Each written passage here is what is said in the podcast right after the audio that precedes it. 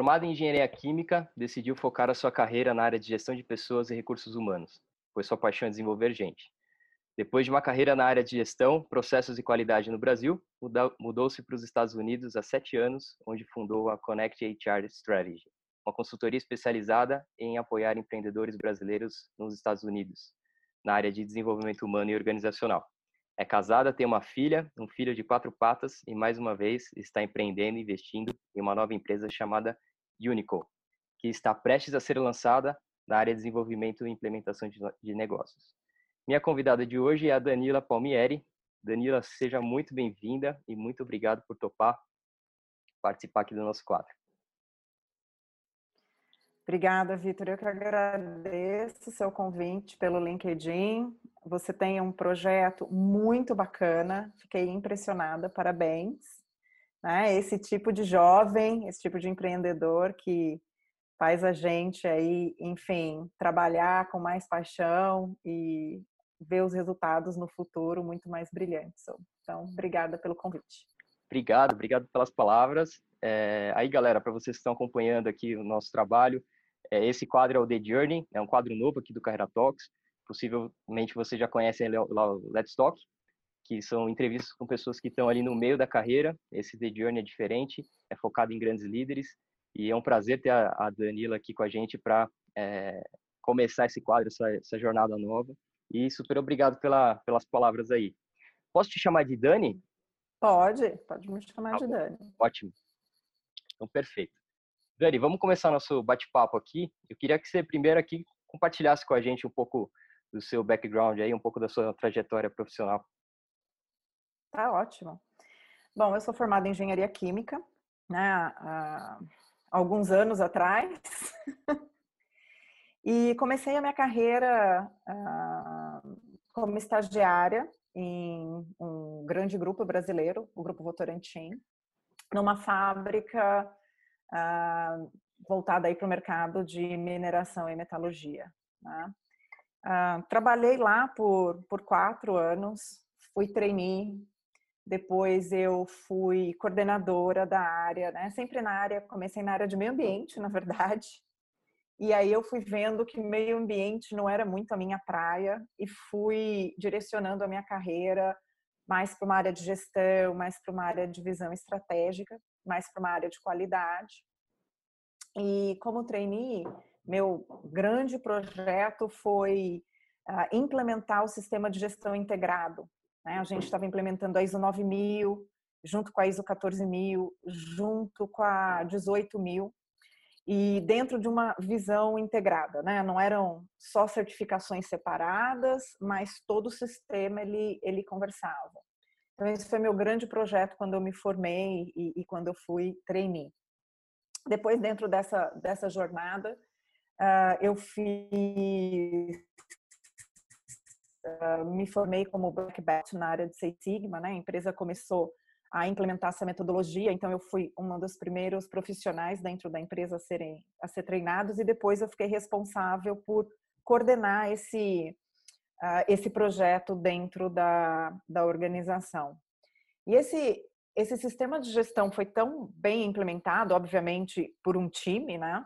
Meu, meu líder e, e, e os meus uh, colegas de trabalho, que depois esse projeto ele foi para o corporativo, meu chefe foi promovido do corporativo, minha outra colega que tinha mais tempo de casa, mais experiência, enfim, foi com ele para o corporativo para implementar esse processo, esses procedimentos em todas as outras unidades de negócio dentro do, do grupo na área de metais.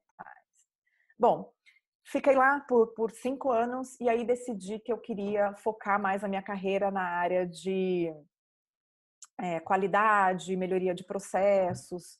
Uh, no PNQ, vocês, você deve conhecer o PNQ, Prêmio Nacional da Qualidade, então eu queria entender muito mais de gestão e acabei então mudando, saindo da Votorantim e fui trabalhar uh, hoje numa empresa que pertence ao grupo Braskem, né, que é uma empresa de plástico. Fui trabalhar no corporativo para aprender mais sobre, uh, enfim, o PNQ, sobre gestão, uma visão mais sistêmica. Trabalhei lá por dois, três anos e fui trabalhar na Serasa Experian. Trabalhei lá por um, um ano e fui convidada a voltar para o Grupo Votorantim, onde eles tinham acabado de montar uma área de sistema de gestão que incluíam aí outros processos, não só voltados à melhoria de resultados, mas também a fatores como gestão de manutenção, gestão de energia, a própria gestão de saúde e segurança, a própria gestão né, dos KPIs e etc. E aí esse grupo era responsável por disseminar todos esses, uh, esses processos dentro das unidades e a gente tinha meio que um prêmio para, enfim, uma classificação, uma auditoria para avaliar como as unidades de negócio elas estavam uh, aderentes a, esse, a esses protocolos de classe mundial. E eu fui responsável por esse processo por uns dois anos, viajei todas as fábricas, né, visitando algumas unidades na América Latina, no Peru e na Colômbia. E depois disso a gente fez uma integração, um merging and acquisition dentro da empresa, no, dentro do negócio de alumínio. E foi aí então que eu virei gerente de uma equipe de mais de 80 pessoas. Uh, eu fui a primeira gerente da fábrica, mulher. Legal. Uh, obviamente, o negócio tinha outras gerentes mulheres, mas estavam no corporativo, estavam nas áreas mais administrativas. E eu fui a primeira gerente mulher da fábrica. Eu até brincava com o meu diretor, né, que tinha alguns quadros lá na parede do Dr. Antônio Hermírio, né, de outras pessoas. Eu falava, oh, você tem que pôr um meu aí dizendo embaixo, a primeira gerente mulher aqui da fábrica. Né? Bom, e aí eu trabalhei lá também por uns dois anos. E aí voltei para o corporativo em São Paulo, exatamente para trabalhar na área de desenvolvimento da liderança. É uma dessas avaliações que a gente faz de desenvolvimento, onde o RH ele pede, enfim, o que, que você quer fazer, né, dentro da empresa. E eu sempre busquei uh, ter experiências em áreas, enfim, diferentes. E quando ele me perguntou isso, eu falei, não, eu quero ir para a área de desenvolvimento da liderança, quero ir para a área né, de RH, quero entender. E foi uma experiência muito bacana e foi aí que eu decidi, enfim, quando meu marido veio expatriado aqui para os Estados Unidos, quando a gente trouxe a nossa família para cá, foi aí que eu decidi uh, focar mais na área de pessoas. Já tinha feito meu MBA na área de recursos humanos. Aliás, vim para cá terminando esse MBA. Terminei o MBA exatamente porque eu queria, enfim, entender mais uh, de gestão de pessoas, que foi, na verdade, enfim, a paixão que eu descobri quando eu uh, tive minha primeira estagiária, meu primeiro trainee para coordenar, enfim, ainda lá na, na, na, primeira vez que eu trabalhei no grupo, no grupo Votorantim. E aí vindo para os Estados Unidos, obviamente, acostumada a trabalhar, falei, eu não posso ficar né, em casa sem fazer nada. E aí resolvi empreender e, e conheci um, um amigo, me ajudou, que é meu parceiro de negócios, onde ele faz negócios entre Brasil e Estados Unidos, também ajuda esses empreendedores a virem e entender, ele é da parte de contabilidade, a parte financeira. Então a gente começou a trabalhar junto, enfim, um colaborando com o outro. E hoje eu atendo aí alguns empresários brasileiros aqui nos Estados Unidos a, entender, né, como contratar aqui, enfim, as legislações são diferentes, o modo de pensar é diferente, o modo de entrevistar enfim, tem uma série de nuances que a gente precisa, eu brinco, tropicalizar a nossa cabeça para entender o que é gerir pessoas e contratar pessoas aqui nos Estados Unidos.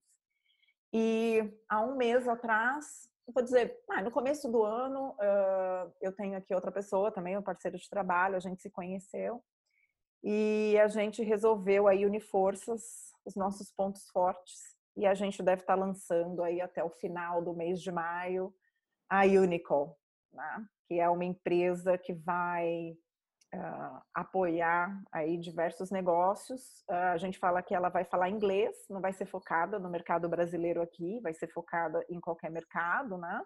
Mas a gente vai ajudar as pessoas desde aí do, os empreendedores, as empresas, desde colocar o seu negócio, a sua ideia para funcionar, até enfim melhorar um processo já já existente. Essa é a minha minha trajetória. Que bela história de se contar, né? Parabéns pela, pela, pelos trabalhos todos aí. É super legal poder ouvir a, a história com mais detalhe, né? Às vezes a gente escuta em algum em eventos, palestras, assim, a gente escuta as trajetórias mais resumidas ali. E é bacana uhum. de você ver é, esse desenrolar da história, como você foi evoluindo. Eu acho que um, um, uma palavra assim para sintetizar um pouco do, das, do que você acabou de falar é bem inquietude, né? Curiosidade de, de sempre fazer algo diferente, assim, e, e, se agarrar nas oportunidades e como isso foi guiando a sua trajetória.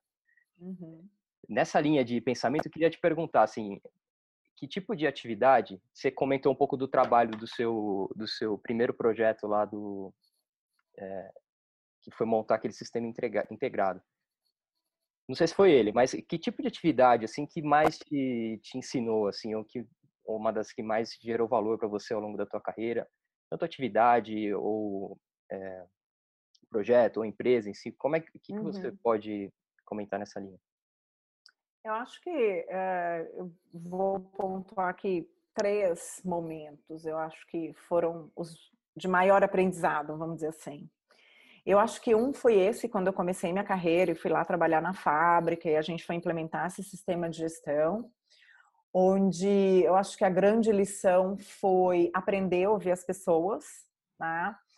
a gente trabalhava, era um projeto onde a gente não tinha, vamos dizer assim, impacto direto no resultado, né? A gente não estava lá produzindo e vendendo, não estava dentro da cadeia de, de, negócio que trazia, vamos supor, resultado, mas a gente estava ali implementando uma nova cultura onde, onde a gente ia, de, de alguma forma, no futuro, ajudar esse resultado ser melhorado, certo? Uma forma nova de fazer, uh, um jeito mais barato de fazer, só que obviamente ia levar um tempo para a gente treinar todo mundo, convencer, não digo nem treinar, mas convencer todo mundo de que essa nova cultura era a nova forma de trabalhar e era uma forma melhor de trabalhar e de obter resultado. Ah, então, acho que essa foi a primeira grande lição de, de, de, ter que ouvir as pessoas e, obviamente, ajustar o seu discurso né? Porque nem sempre as pessoas vão te ouvir da maneira que você quer que elas te ouçam, mas da maneira que elas estão preparadas a ouvir aquilo que você vai falar. Então, acho que essa acho que foi a grande primeira lição. Na minha, acho que a segunda grande lição foi quando eu assumi a equipe na fábrica né, de alumínio, uma equipe grande. Apesar de ter tido no passado uma estagiária, uma trainee, uh, que, que eu geri, essa, esse foi um desafio muito maior.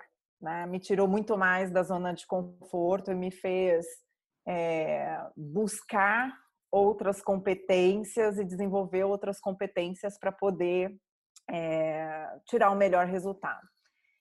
E essa segunda lição foi, uh, enfim, era uma equipe que já estava junto há muito tempo, era uma equipe que já trabalhava na empresa há muitos anos, então tinha não só as pessoas tinham muito tempo de casa, mas também muito tempo trabalhando junto. E essa lição foi ter que me reinventar para de novo uh, convencê-los e colocá-los dentro do barco junto comigo, para que esses resultados e esses novos processos fossem implementados dentro dentro da organização. Ali era um processo, apesar de da gente estar tá integrando uma empresa que já pertencia ao grupo, uh, o grande desafio aí era era respeitar toda uma história, mas ao mesmo tempo implementar um, um, uma nova cultura, né? E uma nova forma de trabalhar que ainda não tinha sido implementada.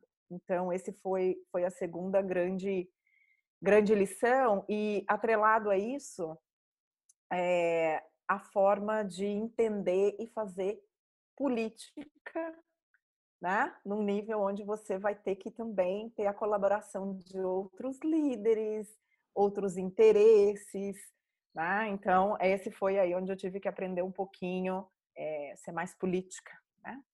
Uh, e política a gente tem que realmente é, olhar de uma forma positiva e não ser mais tão inocente, né? Até a gente virar gestor, muitas vezes a gente está lá, eu quero entregar resultado, eu quero entregar resultado, eu quero entregar resultado.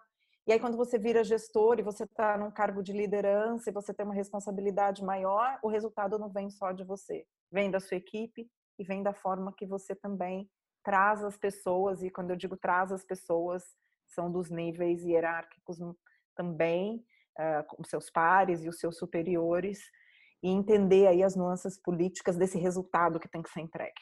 Né? Então, acho que essa foi a segunda grande lição. E a terceira grande lição foi empreender.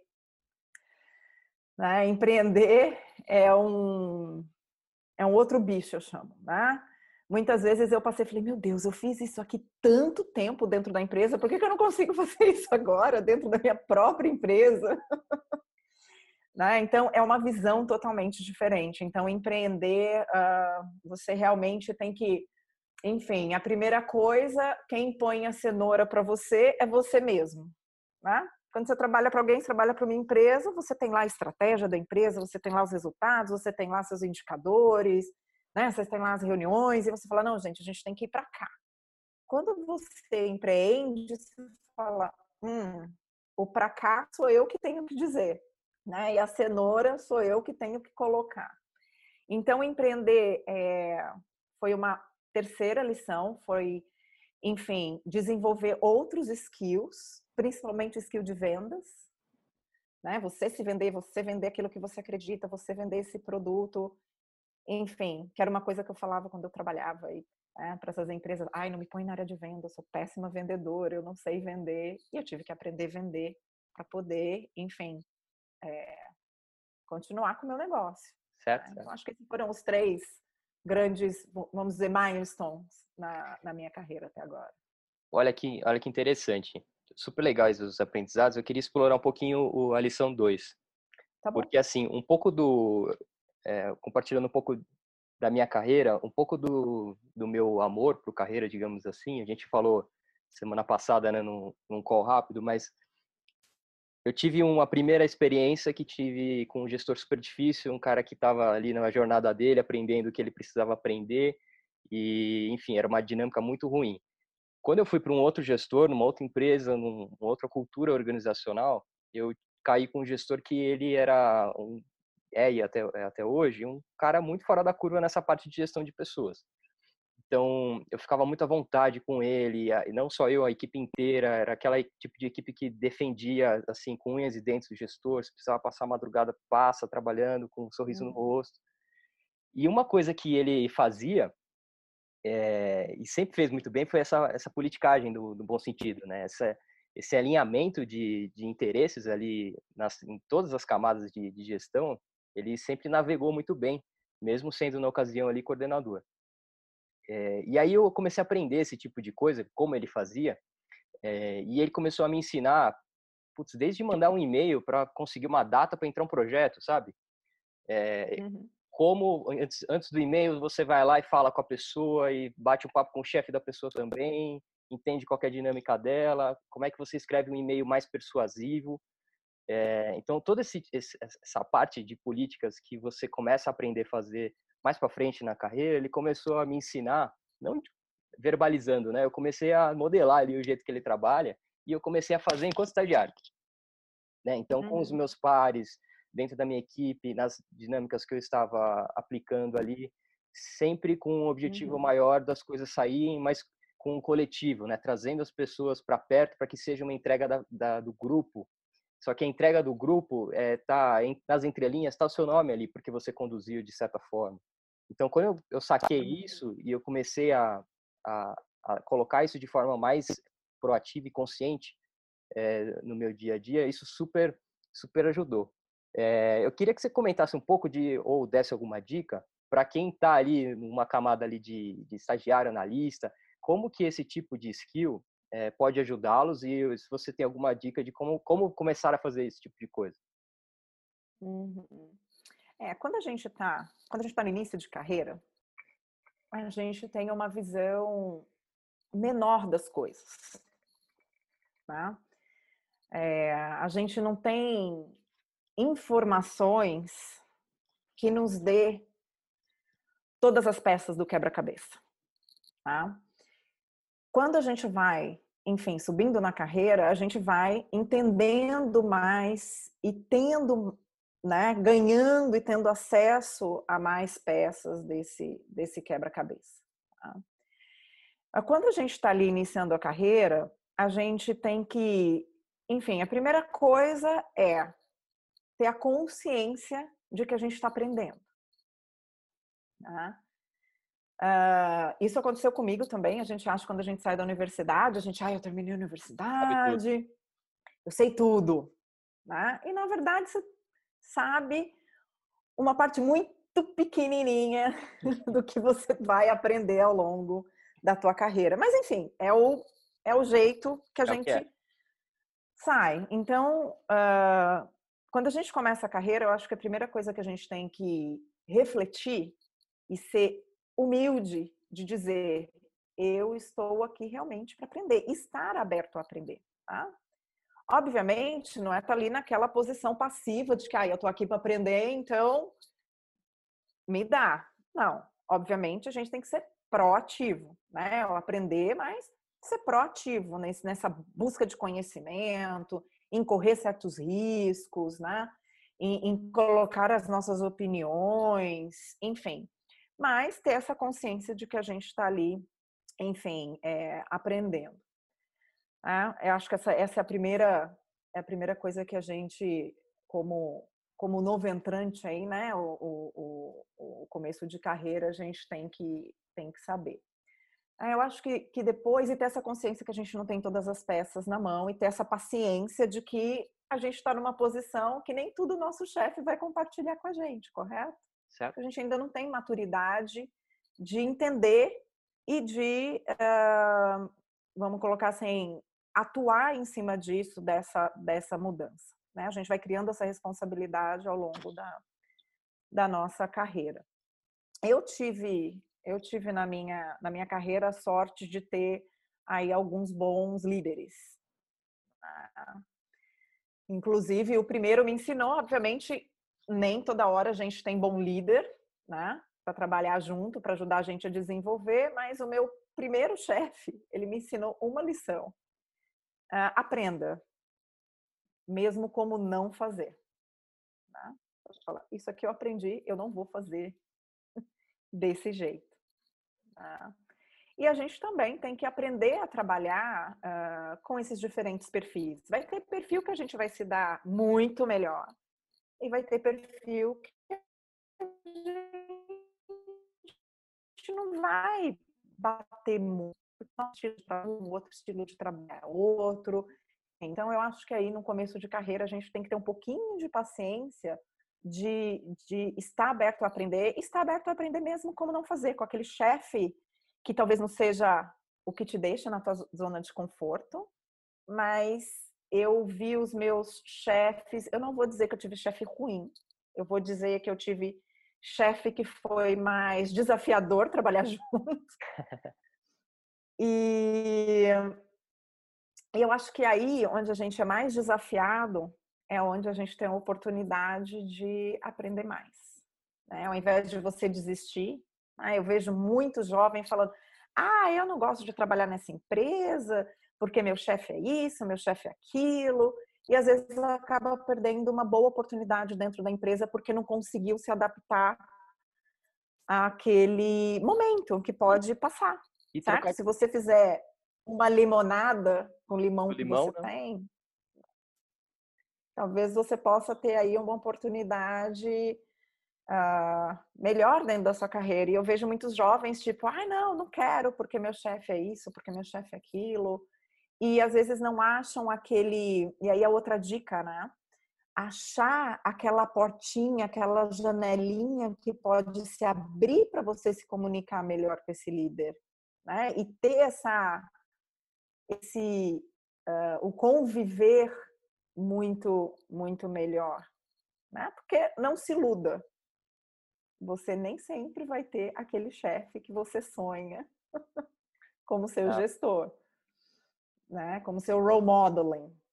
Né? Então, essas são dicas aí para quem está começando a, a, carreira, poder pensar e ter um pouquinho mais de paciência, né? E entender que não existe ser presidente, diretor de empresa depois de ser trainee. Tem um caminho aí para se percorrer até chegar lá.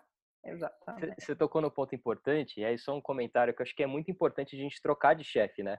Eu vejo muita gente também, é, nada de errado ficar muitos anos na, na, na mesma empresa, cada um toma as suas próprias decisões, mas você ficar uma jornada muito grande com o mesmo gestor, é, de um lado é, é, muito legal, né? Porque você, e principalmente se vocês se derem bem.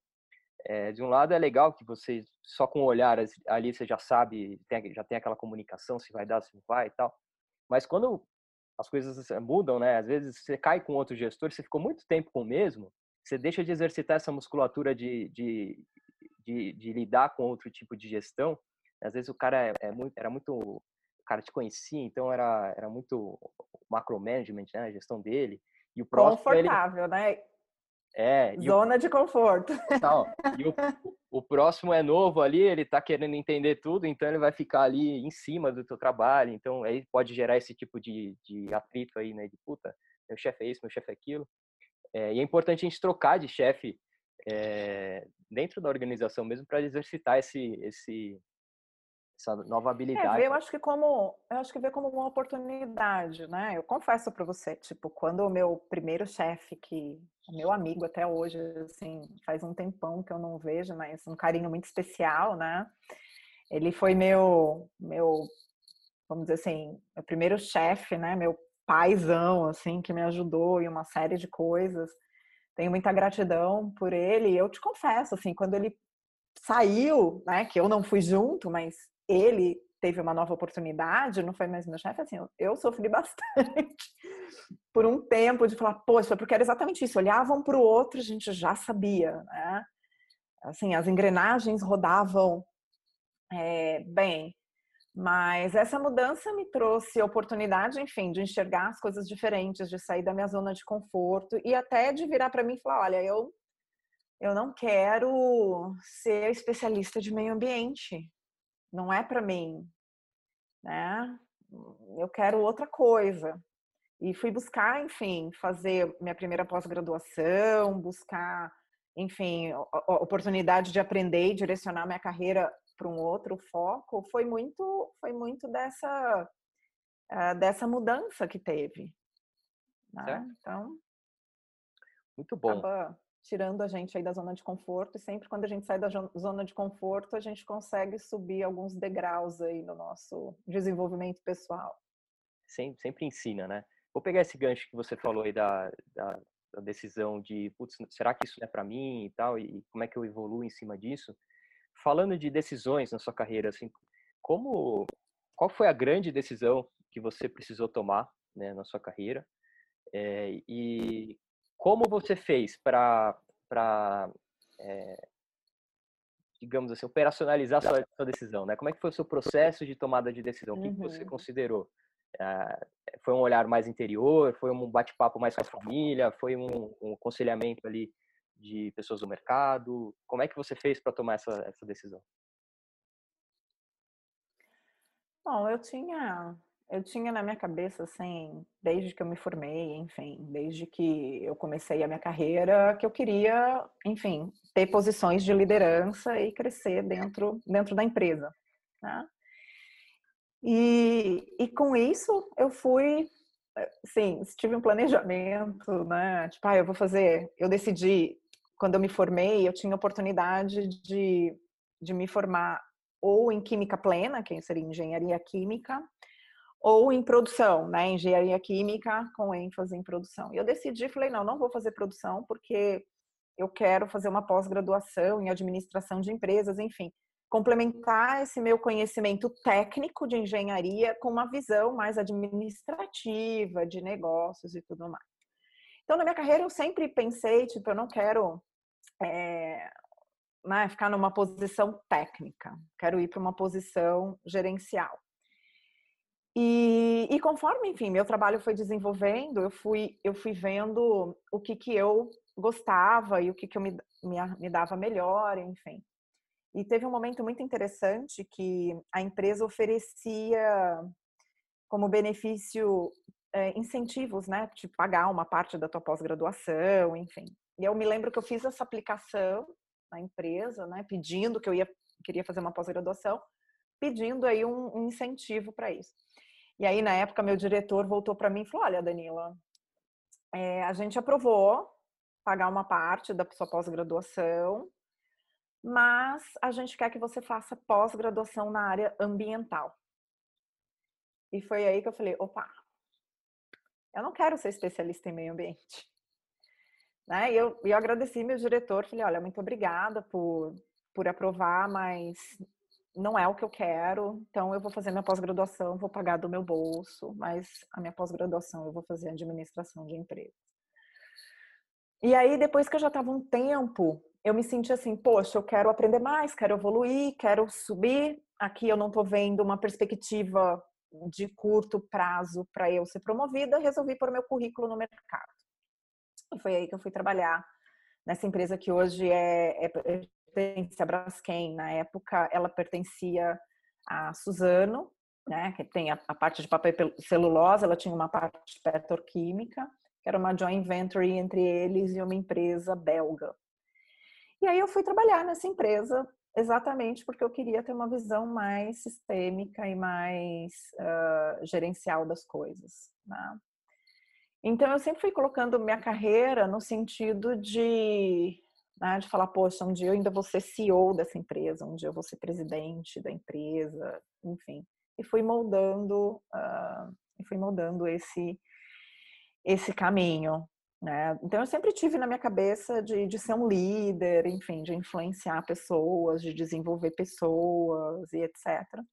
E fui, enfim, conforme a carreira e a maturidade foi chegando, uh, colocando essa, essas peças, né? E obviamente dentro dentro desse cenário eu sempre fui uh, conversar, trocar ideia, pedir opinião de quem tinha mais experiência que a minha, né? Então sempre tinha um mentor para me ajudar, enfim, alguém que eu confiava, né? Que poderia aí me dar um feedback é, verdadeiro, né?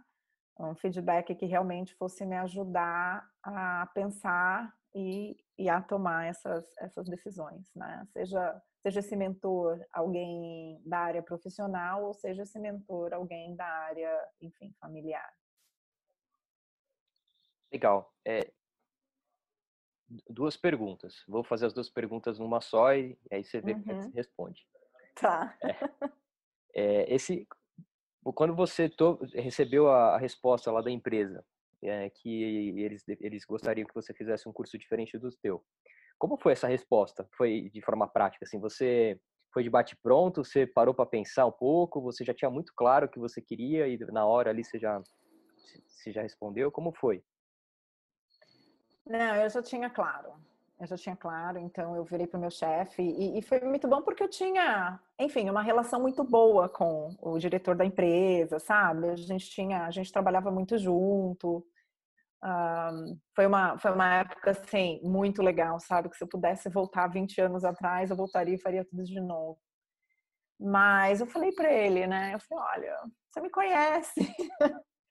né? Eu acho que não é para mim, eu te agradeço, enfim. É, mas, mas não é para mim. Tanto que a minha saída, quando eu, quando eu fui pedir demissão, tá?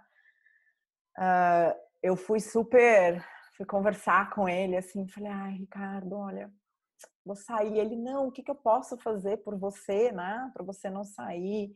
Eu falei, olha, não é dinheiro, não é nada, eu amo trabalhar aqui, mas eu tô vendo que eu cheguei aqui não não tô vendo uma oportunidade de aprender mais, de crescer, e eu quero ter essa experiência. E foi muito engraçado que, tipo, dois meses depois que eu tinha saído, na época que era o gerente geral da empresa, ele foi para o corporativo para montar essa área de que eu te falei de gestão, tal, tal, tal.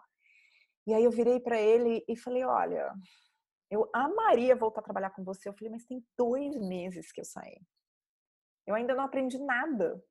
Eu falei, acho que não é justo com a empresa que eu acabei de me comprometer. Né? Eu quero sempre deixar as portas abertas, né? Como eu deixei você também, quero deixar com ele. E foi isso, assim, de três, quatro anos que eu estava fora, eles me ligaram de novo e eu voltei a trabalhar nesse time, enfim, foi muito, muito bacana de novo. Legal. Então, acho que esse, essa é outra coisa que a gente tem que sempre deixar as portas abertas. Legal. eu queria reforçar para todo mundo que está acompanhando até aqui também a importância de você ter a clareza do que você quer para sua carreira, né? Às vezes a gente entra numa onda ali de, de trabalho, trabalho, trabalho, trabalho, chega final de semana você quer descansar, pensar em outras coisas, e aí a gente pa acaba passando um tempo grande sem parar para refletir o que, puxa, o que, que eu quero da vida tal, ou para onde que eu quero ir. E aí quando você chega nesses momentos assim, é, você perde por não ter é, pensado, né? Porque leva tempo você pensar o que você quer, para onde você quer ir. Você precisa, de fato, no momento seu ali, é, em algum horário da sua semana, para você, de fato, depositar energia nesses seus planos e para onde você quer ir. Tá? A outra uhum. pergunta que eu queria te fazer, e aí reforçar também esse último comentário seu aí de manter as portas abertas, né? foi, uhum. e, e, ser honesto, né? Isso é, isso não, não deveria é, ser considerado uma habilidade ou né, deveria ser premissa de todos, né? Mas é importante que a gente reforce essa uhum. importância, né? O mercado é super pequeno, né? Quando você vê, você já está trabalhando com a pessoa de novo numa outra empresa que você é, trabalhou numa outra outro lugar. Então, é importante que a gente mantenha as portas abertas. A outra pergunta que eu ia fazer, mais voltada, eu já vou evoluir um pouco no nosso plano aqui, olhando para os conselheiros, né? conselheiros, mentores, coaches, qual é a importância, na tua opinião, de ter pessoas de fora, né, pessoas externas ajudando a gente, externas assim, com outro ponto de vista, né, não precisa ser de outra uhum. empresa, mas é, e aí como que as pessoas também, é, a galera que acompanha a gente aqui é, no Carreira Talks, eles são estão no início da carreira, né? Como é que esse tipo de profissional pode ter alguma entrada com alguma desenvolver uma relação assim com, com profissionais com mais com maior rodagem?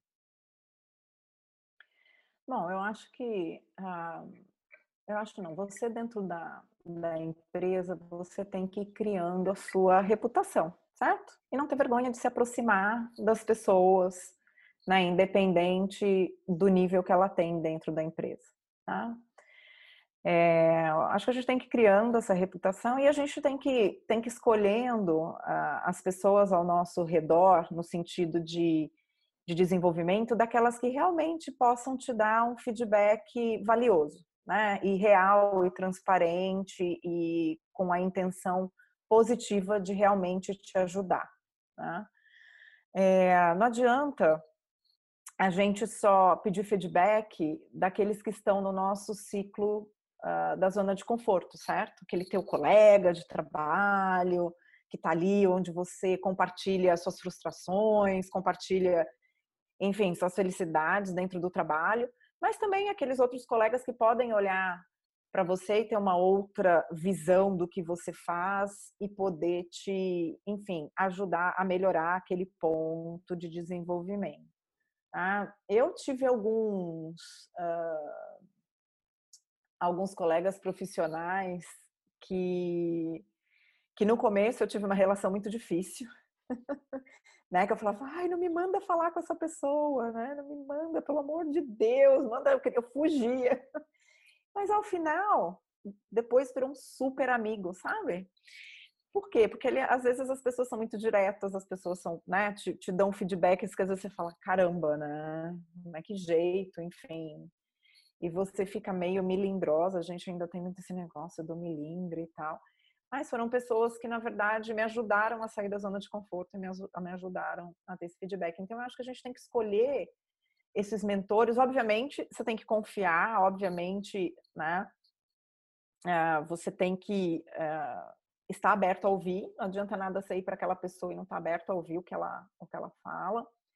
E, e conversar. Então, acho que eu sempre mantive dentro da empresa meu networking, né? Sempre conversava com as pessoas, outras áreas, enfim, até porque também o trabalho que eu fazia, eu tinha que conversar com a maioria dos líderes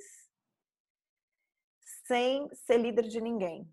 Né? Era uma posição de consultor, então você tinha que implementar os processos que impactavam diversas áreas e tinha que ter o, o, engajamento dessas pessoas e o convencimento e o tempo dessas pessoas para fazer o que você tinha que fazer. Então, eu acho que construir esse network interno e a, essa reputação é muito importante.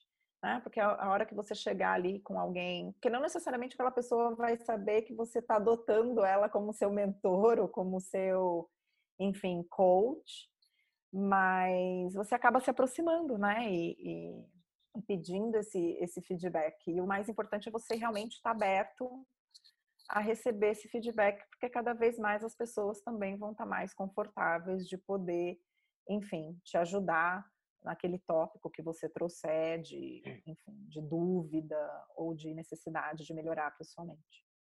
Entendi. Muito, muito legal os insights. É, você falou aí de líder. Eu queria que você compartilhasse um pouco de. É, hoje a gente escuta falar e se fala muito mesmo de liderança, né? E putz, a habilidade, o skill de, de leadership. Como que você pode né, dar alguma dica para nossa para nossa galera aqui? Como é que eles podem se comportar como líderes, mesmo não tendo o cargo de, de líder, né? sem ter pessoas de baixo assim para gerenciar? Como que você percebe uhum. isso? Bom, eu acho que é líder aquele que tem é, o talento de ser líder, né? Não, a gente não precisa estar numa posição de liderança para ser líder. Né? Então, acho que as características uh, de um líder, para mim, elas são é, saber o que faz. Um líder, ele, ele tem que ter, enfim, esse, esse, esse tem que ter princípios, tem que ter valores, né? tem que ter objetivo, tem que amar o que faz, independente de você ter uma posição de liderança, né? Eu acho que paixão tá muito aí, ter essa proatividade, né? E ter saber o que quer fazer, né? Saber o que quer fazer. Eu acho que essas são as características de, de um líder, né? De, de, de, de saber onde quer ir, de saber o objetivo que ele quer alcançar, né? O resultado que ele quer colher, ser humilde na maneira de saber ouvir, né? não é, uh, enfim, eu quero isso daqui, aí você passa em cima de todo mundo para conseguir o resultado. Né? Eu acho que essa é outra característica, independente de você estar tá sentado na cadeira de líder ou de você estar tá sentado numa cadeira onde você tem que tomar a iniciativa. É, para mim, esses são características e valores. E fazer isso, obviamente, com muita empatia, com muito amor, muita transparência. Né? Não adianta as pessoas não confiarem em você. Né? Você, como líder, as pessoas têm que confiar em você, certo? Você não segue um Steve Jobs na vida se você não confiasse, ou se você não visse algum role modeling nele, ou você não seguiria né, um doutor Antônio Hermílio de Moraes se você também não acreditasse né, na competência dele, nos valores, nos princípios que ele tem, assim por diante. Líder é isso, né? Líderes são pessoas que conseguem trazer outras pessoas junto com ele nessa, nessa caminhada, independente desse, desse caminho. Muito bom. É, e aí, para ajudar e complementar, tangibilizar né, para a turma, acho que se vocês pegarem tudo que a Danila colocou aí e aplicar na, na liderança, por exemplo, da sua atividade, você não tem equipe, mas você pode liderar a sua atividade, liderar o seu processo é, e colocar todos esses é, essa, esses comportamentos aí embarcados no seu, no seu, dia a dia, eu acho que com certeza vocês vão se diferenciar na, na carreira de vocês, né? Bom, eu queria passar por um tema aqui é, polêmico. Tem pessoas que, que gostam, pessoas que não gostam. Marketing pessoal. É, queria escutar um pouco de você. O que, que você acha disso? A importância disso? É, mídia social, como é que esse novo mundo pode contribuir para a galera? Uhum. Bom, eu acho que uh, a gente sempre tem que estar tá preocupado com o nosso marketing pessoal, certo? Como a gente se apresenta, como a gente se comporta, né? deixando claro o que a gente acredita, né? o que a gente gosta, o que a gente não gosta. Né? O que, o que eu, eu sempre coloco é que a gente tem que ser transparente e verdadeiro, certo? Obviamente, a gente tem diversos papéis a desempenhar e esses diversos papéis a gente acaba se comportando de maneiras diferentes, certo? No trabalho, né? Você tem ali a Danila, né? O Vitor no trabalho. Você tem ali o Vitor, né? A Danila dentro de casa. Né? A gente se comporta diferente, mas acho que a gente, quando a gente vai para o externo, a gente primeiro tem que se conhecer muito bem, né, para não se trair. Né? Não adianta, é, hoje com social media, a gente tem que se preocupar muito com o que não é real, né, o fake. Né? Você olha no social media e você fala, nossa, que vida maravilhosa dessa pessoa, ou nossa, o que, que essa pessoa faz? Tudo é tão fácil para essa pessoa. E aí muitas vezes a gente olha e fala, meu Deus, né? Mas eu tento fazer a mesma coisa e não dá certo, e não dá certo, e não dá certo. Né? Uh, ou quer ser igual alguém que não seja autêntico. Então, eu acho que o marketing pessoal, a primeira coisa, a gente tem que ser autêntico. E a gente tem que acreditar naquilo que a gente faz ou naquilo que a gente quer fazer. E, enfim, uh, montar esse teu marketing dentro dessa, dessa, tua, dessa tua realidade e desse teu foco. Né? E quando a gente fala com a verdade, é muito mais, muito mais fácil. O que não vale, principalmente quando a gente contrata as pessoas, eu faço muito, muito recrutamento. Não adianta, né? Você entrevista a pessoa, a pessoa super, e você vai ver nas mídias sociais, você vai ver o comportamento dela e fala, oh, oh, peraí, né? Olha a resposta que essa pessoa está dando a esse, a esse tema, esse tipo de atitude. Olha a postura como ela se posicionando. Hum, com certeza ela vai trazer de alguma forma aqui dentro da empresa. Né? Então a gente tem que tomar muito cuidado né? com discriminação, né? com assuntos uh, políticos mais enfim, complicados. Né? Não que a gente não possa dar nossa opinião, mas hoje com social media a vida fica, para quem se expõe, né? fica, fica, fica aberta. Então eu não vejo, uh, eu não vejo problema da gente ter o nosso marketing pessoal, mas eu acho que esse marketing pessoal ele tem que ser baseado numa estratégia, né? Onde eu quero chegar, como eu quero me desenvolver, como eu quero me apresentar e, obviamente, uh, conviver com as consequências daquilo que você enfim, é, comunicou, marketou, vamos dizer assim, tá? fora para o externo. Muito né? bom. E é com base nisso que as pessoas vão confiar em você, certo? Para determinada, para determinados desafios, posições, até para contratar meu trabalho. Né? Eu, eu, eu, falo muito o seguinte, né? Eu, se a pessoa senta na minha frente para conversar comigo, eu tenho certeza que ela vai confiar em mim para fazer esse trabalho.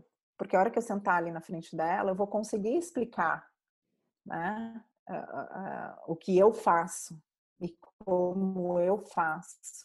E se realmente eu posso ou não ajudar essa pessoa de forma autêntica e verdadeira. Acho que esse é o, são as bases aí para o teu marketing pessoal, onde você tem que se basear para montar isso.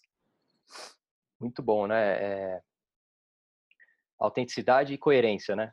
Se a gente uhum é, até dentro da empresa já, né? Não só no momento da entrevista. Se você for autêntico da forma como você olha as coisas, nas decisões que você colocou aí, você sempre foi muito autêntica. E uhum. eu vejo hoje, hoje em dia como um, um desafio né, das pessoas é, se sentirem, é, terem uma autoconfiança a ponto de ser autêntico, né? Às vezes a gente é, eu já percebi bastante no dia a dia as pessoas recuando de algumas de alguns posicionamentos de negócio mesmo de estratégia é, por conhecer o detalhe daquela atividade e não concordar da forma que vai ser tomada aquela decisão de negócio, é, mas recuando ali pelo, receio de represárias e tudo mais. Então, é, isso é também um exercício de autenticidade, né? Desde como você mantém ali quem é você na, na sua social media, na sua entrevista, no seu dia a dia de trabalho, com a tua família, Acho que é o desafio do, do século aí a gente conseguir se desprender da opinião, do julgamento dos outros para exercer, exercer quem, quem nós somos nós, né? E coerência, né? Poxa, é, eu quero trabalhar para aquele objetivo, então eu preciso de fato trabalhar e fazer essas atividades para chegar até lá, né? Então é importante que a gente. E aí, Vitor, acho que é uma. Desculpa te cortar, mas eu acho que uma coisa importante de adicionar aí é que tudo tem seu ônus e seu bônus, certo? Eu acho que a gente tem que ser sempre verdadeiro com a gente, né? Com os nossos valores, com os nossos princípios e etc, certo? Porém, obviamente, uh, conforme a gente vai, enfim, aprendendo, crescendo, a gente vai ter sempre as consequências das nossas opiniões e das nossas decisões, certo? Uh, e aí eu acho que é o jeito, a gente tem que aprender o jeito de colocar, né, o, o, o discordar ou concordar, ou né, é aí é que vem aquele tom político que a gente tem que aprender, certo? É isso aí. De escolher bem o momento, a hora, a forma, né? Uh, e também saber dizer, falar assim, isso eu não faço. Eu já passei por um momento na minha carreira que o meu chefe, na época, tentou me convencer de uma coisa e eu falei para ele, não é assim. Olha, essa é a consequência. Olha, você quer mostrar isso. Desse jeito você vai estar tá passando essa mensagem. Até um momento que eu virei para ele e falei assim, é, deixa eu fazer uma pergunta. Quem que vai fazer essa apresentação amanhã? Sou eu ou você? Aí ele virou para mim assim, sou eu. Eu falei, então você põe aí o que você quiser. Porque o meu nome eu não ponho. Eu não, eu não ponho nesse material. Porque isso que você está falando não é verdade. Ah, tudo bem que naquele momento as consequências, eu sabia das consequências. Mas aí aquele trade-off que você tem que ver, opa, peraí, né? Quem sou eu? né? Eu, eu tô aberta a fazer isso. De repente faltou um pouco de política para mim. De repente, um pouco de traquejo. Ou a minha visão hoje é talvez uh, não não no discordar no que estava lá, mas talvez na forma que eu coloquei isso para o meu para o meu gestor na época também. Tá?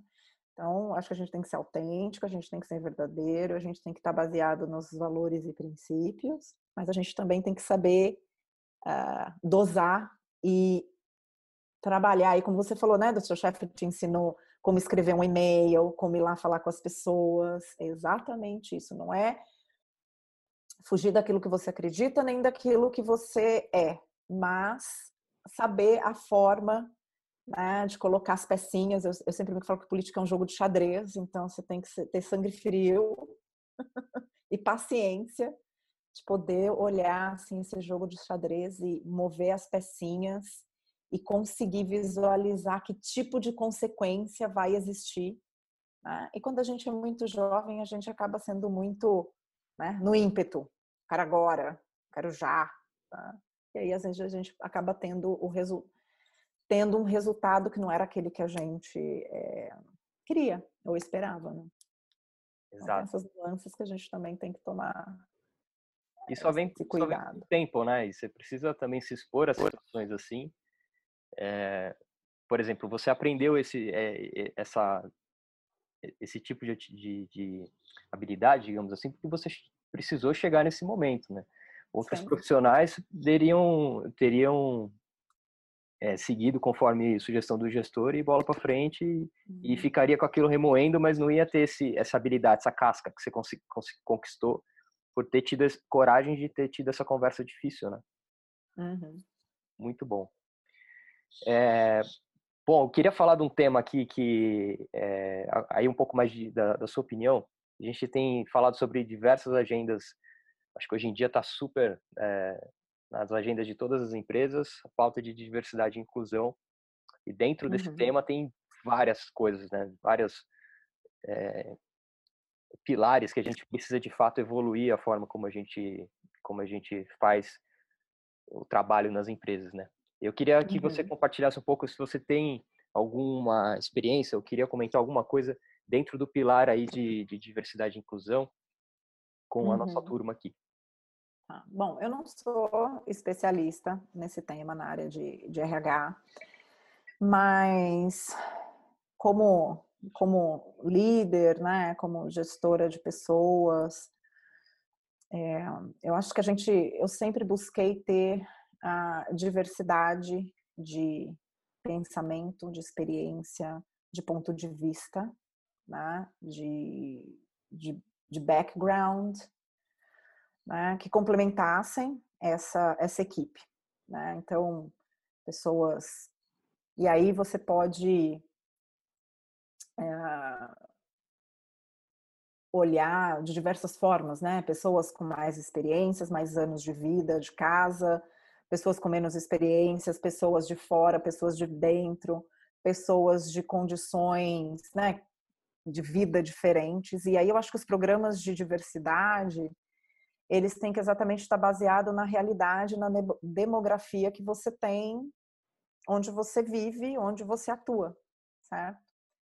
Né? Então, é, acho que a empresa ela tem que desenhar procedimentos e desenhar políticas e implementar práticas que reflitam dentro da empresa o que é a realidade lá fora. Tá? E aí poder, então, dar a, a possibilidade, a oportunidade para todos poderem uh, enfim, ter as mesmas chances, né? A gente fala, eu como, como mulher, a gente vê aí, a, a, a em termos de carreira para a mulher, ela, é, pela própria vida e pela própria sociedade, pelas próprias coisas que o papel que a mulher tem que desempenhar, eu, eu sempre falo, eu vejo que eu tenho que me esforçar três vezes mais do que um homem na minha mesma posição. Né? Por quê? Porque eu tenho que chegar em casa, eu tenho que cuidar de filho, eu tenho que pôr filho para dormir, eu tenho. E muitas vezes, hoje na nossa sociedade, né, as mães, as mulheres carregam essa responsabilidade fora do trabalho, mas para todo mundo a gente tem 24 horas por dia, 7 dias na semana, 365 dias no ano. Né? Isso não muda. Né? E os homens acabam tendo mais tempo de se dedicarem ao, ao trabalho, né? se dedicarem ao desenvolvimento profissional. E por isso que eu vejo, às vezes, nas empresas, é, você ter o mesmo número, sei lá, de gestores mulheres com gestores homens, exatamente porque não adianta, né? A mulher engravidou, você tem ali um delay de alguns anos nessa tua carreira porque você decidiu ser mãe, né? E a, e a nossa sociedade hoje não tem ainda essa visão de que Uh, por exemplo, no Brasil, as mães têm seis meses de licença, né? Mas só as mães, os pais não. Certo? Os pais tiram ali alguns dias para ajudar, mas eles voltam para a tua rotina, para a tua carreira, e as mães ali têm que atrasar ou tem que dar uma pausa na tua carreira ali por pelo menos seis meses. Tem mães que dão uma pausa ainda maior, que eu super entendo. Quando eu tive minha filha, eu olhei assim para ela pequenininha e falei: Jesus, antes de ter filho, eu falava: não, vai para escola, vai nascer e vai para escola, né? Vai para escolinha. Mas quando ela nasceu, eu olhei e falei: uh -uh, ela não vai para escola, eu vou cuidar dela. E aí eu tive que dividir meu tempo entre né, o sucesso da minha empresa e a, a cuidar da minha filha. Então, esses trade-offs, a mulher acaba, no caso da mulher, a gente acaba tendo que fazer em algum momento da vida, da carreira, enfim, e, e saber que aquele gap né, vai te custar um pouquinho lá na frente, uh, no timing, às vezes, de você alcançar algo, algo diferente.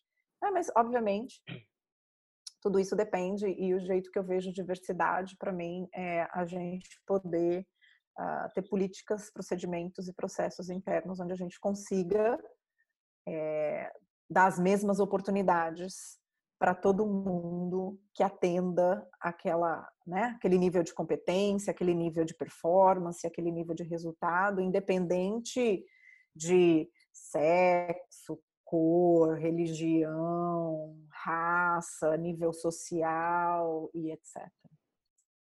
Acho que é isso que as empresas têm que tem que pensar e a gente como sociedade tem que pensar também.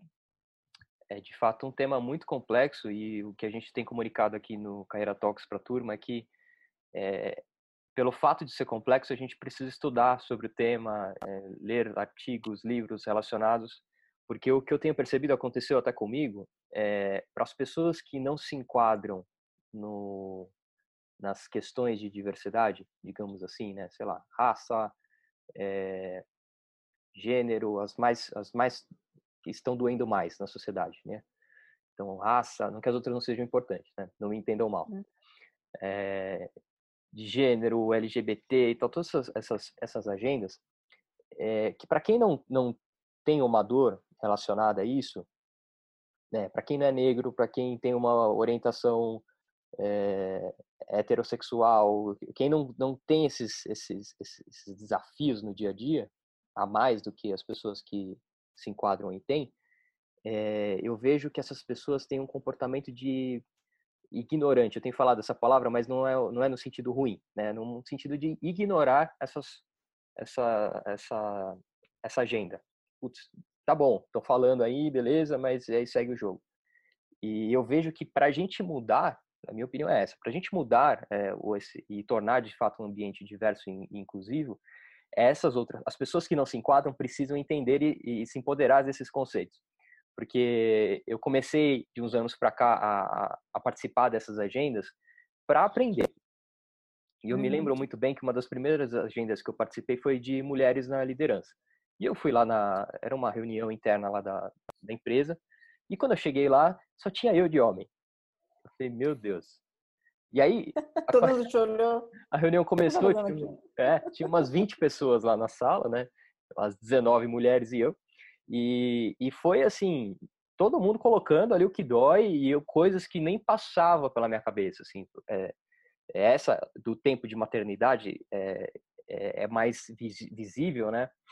Para as pessoas que não têm filho ainda tem uma ideia do que é, mas para os pais também já é um pouco mais é, sensível para eles. Mas eu via lá, por exemplo, uma, uma discussão assim de horas extras no dia a dia, né? Então, poxa, o, o, o carinha que é solteiro e não tem filho, ele, ele pode fazer as horas extras dele lá e, e entregar mais resultado. Né? Ele pode chegar às oito e sair às nove todo dia. Só que a mulher, é, ou até o pai, é, que tem que buscar o filho e levar o filho, não consegue fazer essas horas extras. E, e aí, puxa, essas duas pessoas vão ser remuneradas, vão ser reconhecidas sobre os mesmos é, sobre as mesmas variáveis ali de trabalho. Poxa, é, será que não tem alguma oportunidade para a gente mudar isso aí? E aí, é, essa era uma coisa que eu falei, nossa, eu nunca pensei nisso. E, e a partir daí eu comecei a ter um olhar é, diferente para essas outras coisas. E, e aí nas minhas decisões, os meus comentários, acho que os comentários são muito importantes, assim, porque quando a gente reproduz os comentários que a gente está habituado a fazer, a gente reforça os vieses é, inconscientes, as pessoas continuam fazendo mais do mesmo, as criancinhas do lado continuam falando, é, uhum. reproduzindo o comportamento dos pais, a gente não muda isso nunca. Então, acho que só para fechar aqui o tema, para a gente não se, não se, estender muito, é importante que é, todos os jovens, principalmente os jovens que vão ser os responsáveis aí, né, por construir o futuro, é, que eles aprendam sobre as agendas de diversidade, mesmo se vocês não têm é, nenhuma relação direta com eles, né? Porque acho que é importante vocês se empoderarem da informação, é mais do que uma necessidade eh, da sociedade humanitária, digamos assim, de inclusão. Tem a série de, de pesquisas aí que um time diverso e inclusivo gera mais resultado, é um time mais criativo, com melhores produtos, melhores serviços, então não tem por que não é, aprender sobre esses temas, né? Uhum.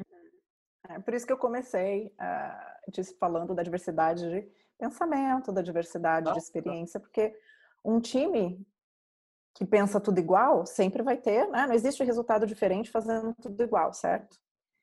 Então eu comecei o meu, a minha visão sobre esse assunto exatamente aí.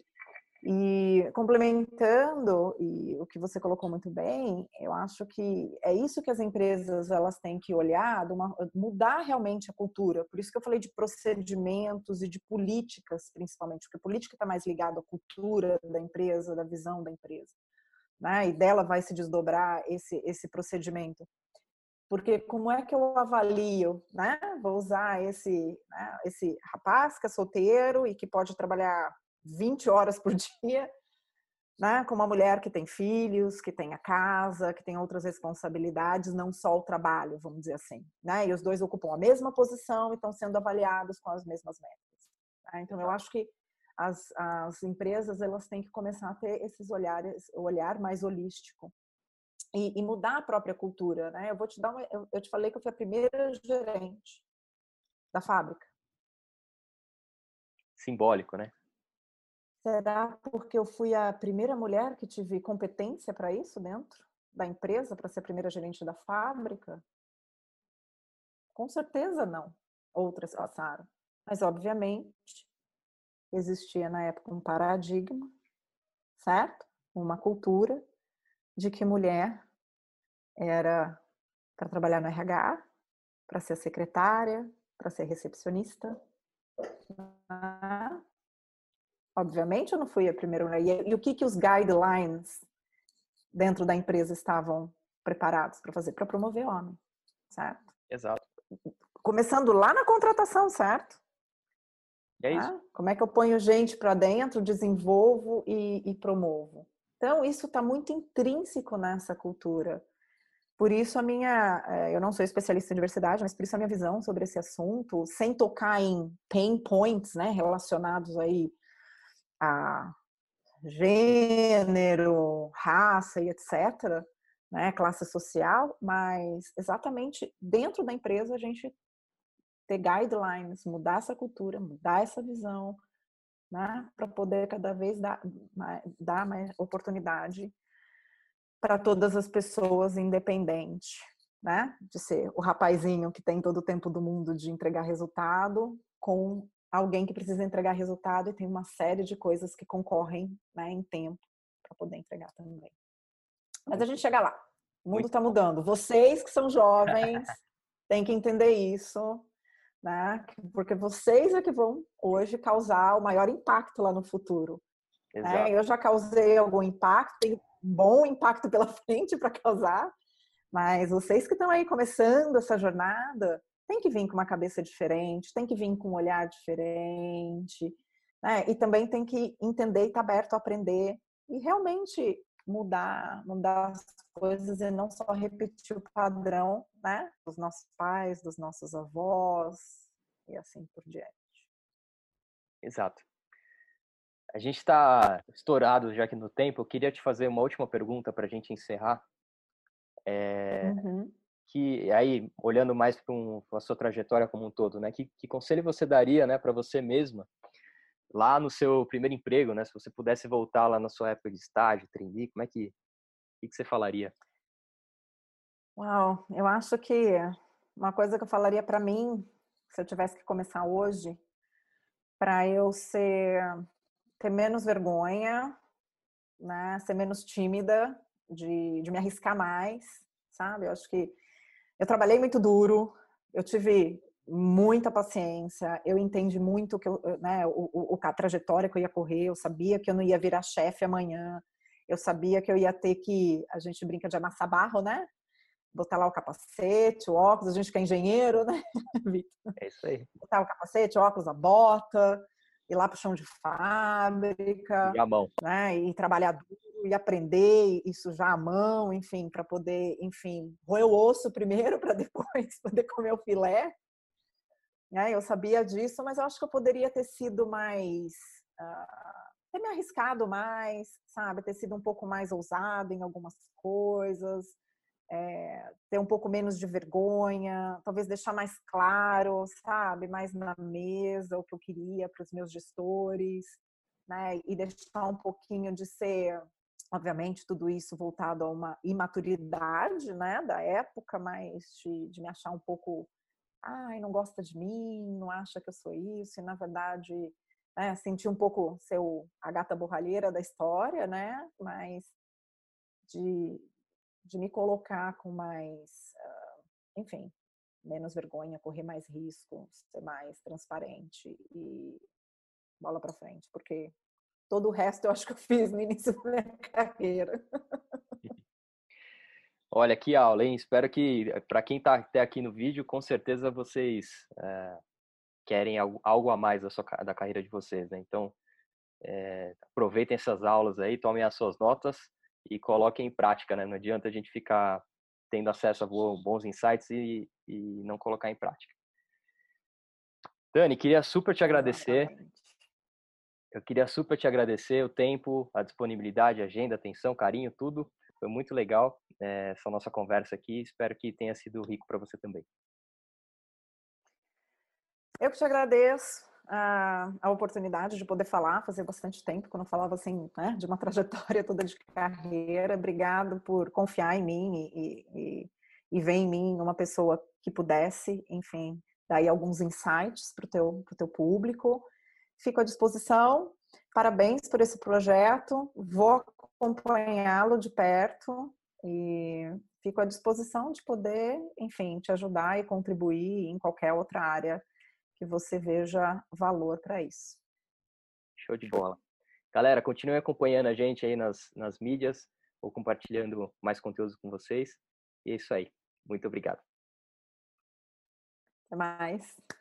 Opa, obrigado por ter visto esse vídeo até aqui. Espero que ele tenha sido útil para você de alguma forma. Se você quiser continuar essa jornada de evolução da forma como você faz gestão da tua própria carreira, dá uma olhada nesse mini curso aqui embaixo. É um mini curso de personal branding, de gestão estratégica de carreiras, onde eu compartilho com vocês os principais insights que eu tive numa formação em branding lá no High University. São cinco tópicos ao longo de três aulas, mais de uma hora e meia de conteúdo em vídeo, tem material de apoio, recomendações de estudo, tudo gratuito para vocês. Fiz com bastante carinho e tenho certeza que vai te ajudar na, na tua evolução como profissional. Se você quiser também manter contato com a gente em outras redes sociais, aqui embaixo você nos encontra tanto no Instagram, Facebook, LinkedIn e podcasts também. Não se esqueça de se inscrever aqui no canal, clicando aqui embaixo na minha foto, assim você fica sabendo quando os novos vídeos forem publicados. Vai lá no mini curso, te espero lá dentro para a gente continuar junto essa jornada de evolução. Um abraço.